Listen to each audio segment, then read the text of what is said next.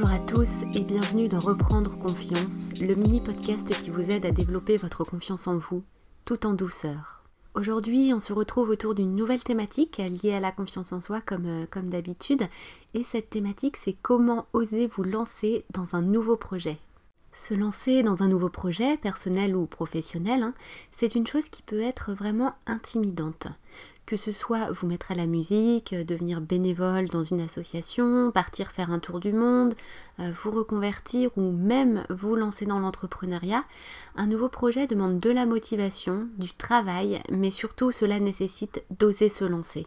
Dans ce podcast, nous allons donc passer en revue plusieurs clés qui vous aideront à sauter le pas et à vous lancer dans ce nouveau projet qui vous donne tant envie. Pour commencer, vous devez savoir clairement dans quoi vous voulez vous lancer. Si votre projet est flou ou qu'il part dans de multiples directions, il est nécessaire de recadrer les choses et de définir une direction claire et précise dans laquelle vous allez pouvoir partir. Pour cela, écrire est une bonne technique. Notez sur une feuille ou dans un carnet votre ou vos idées de base s'il y en a plusieurs.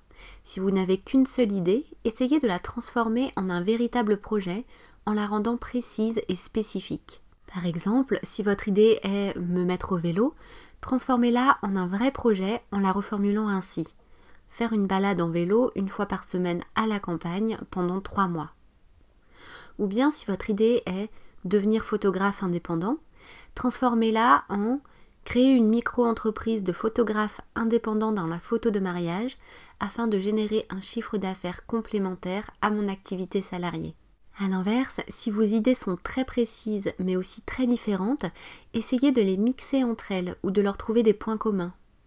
Par exemple, pour les deux idées citées précédemment, vous pourriez très bien les mixer en devenant photographe indépendant spécialisé dans les courses de vélo, ou en organisant des mariages à vélo, ou encore en vous baladant à la campagne en vélo une fois par semaine pour prendre des photos. Pour sélectionner la meilleure combinaison, demandez-vous surtout quelles thématiques sont les plus importantes pour vous. Si vos idées ne sont pas compatibles et que vous n'arrivez pas à choisir, vous pouvez bien sûr décider de vous lancer dans deux projets simultanément. Ensuite, fixez-vous des objectifs liés à l'aboutissement de votre ou de vos projets. Pour cela, déterminez les différents critères sur lesquels vous pourriez vous baser pour vous dire que votre projet a abouti.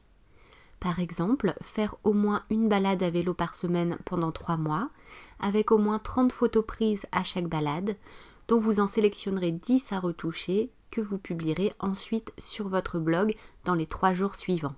Puis, listez les différentes étapes que vous allez devoir suivre afin de remplir chacun de ces critères.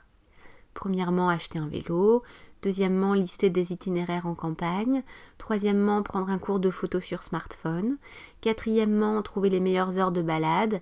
Euh, cinquièmement, télécharger un logiciel de retouche photo. Sixièmement, créer un blog, etc. Il est possible qu'à cette étape, vous vous sentiez complètement submergé par la dose de travail à accomplir. Pour vous motiver, reprenez votre stylo et répondez à ces quatre questions en listant plusieurs réponses à chaque fois. Première question. Que se passera-t-il si je me lance dans ce projet? Deuxième question. Que se passera-t-il si je ne me lance pas dans ce projet? Troisième question. Qu'est-ce qu'il ne se passera pas si je me lance dans ce projet? Et quatrième question. Qu'est-ce qui ne se passera pas si je ne me lance pas dans ce projet?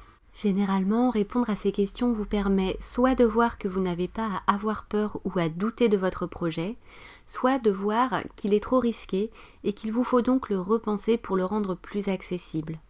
Une fois votre projet validé de la sorte, il ne vous reste plus qu'à découper les étapes mises en évidence précédemment en petites actions concrètes.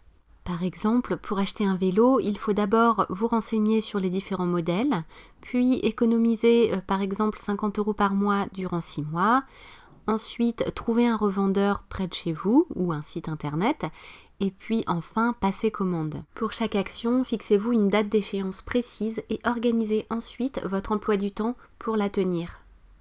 Enfin, afin de booster encore plus votre motivation et votre implication, n'hésitez pas à parler de votre projet autour de vous. Ainsi, cela le rendra plus réel et cela amènera aussi sûrement vos proches à vous en demander régulièrement des nouvelles, ce qui vous aidera à rester pleinement engagé. Voilà, on arrive à la fin de ce podcast. J'espère qu'il vous donne envie de vous lancer à fond dans votre ou vos nouveaux projets et je vous souhaite par-dessus tout qu'ils aboutissent. N'hésitez pas à vous abonner et à partager ce podcast à ceux qui pourraient en avoir besoin. Et si la confiance en soi est une thématique qui vous intéresse, n'oubliez pas d'aller jeter un œil à ma formation en ligne sur la confiance en soi. Je vous souhaite plein de beaux projets et je vous dis à très vite dans le prochain épisode.